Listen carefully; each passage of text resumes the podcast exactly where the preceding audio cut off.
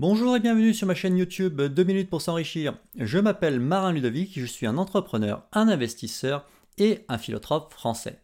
Aujourd'hui, nous allons voir le sujet suivant.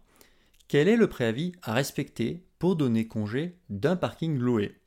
Mais avant de commencer, n'oubliez pas de vous abonner à ma chaîne YouTube et d'activer la cloche de notification. Vous serez ainsi informé de toutes les nouvelles vidéos qui sortiront sur ma chaîne. C'est fait? Alors, allons-y. Introduction. La location d'un box ou d'un parking, c'est-à-dire d'un stationnement, n'est pas réglementée. Un contrat de location d'un box ou d'un parking est soumis aux dispositions du Code civil.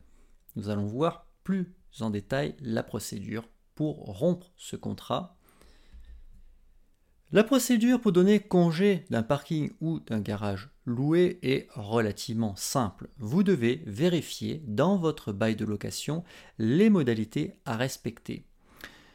Vous devez, sur le plan plus formaliste, envoyer au propriétaire une lettre recommandée avec accusé de réception demandant le congé en respectant le préavis prévu au contrat de location. Et c'est tout.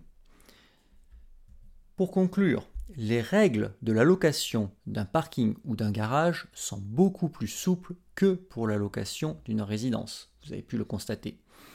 Si vous désirez aller plus loin, notamment sur les questions d'investissement dans les stationnements, n'hésitez pas à consulter mon livre entièrement consacré à ce sujet. Il s'intitule S'enrichir avec les stationnements, parking, box et garage.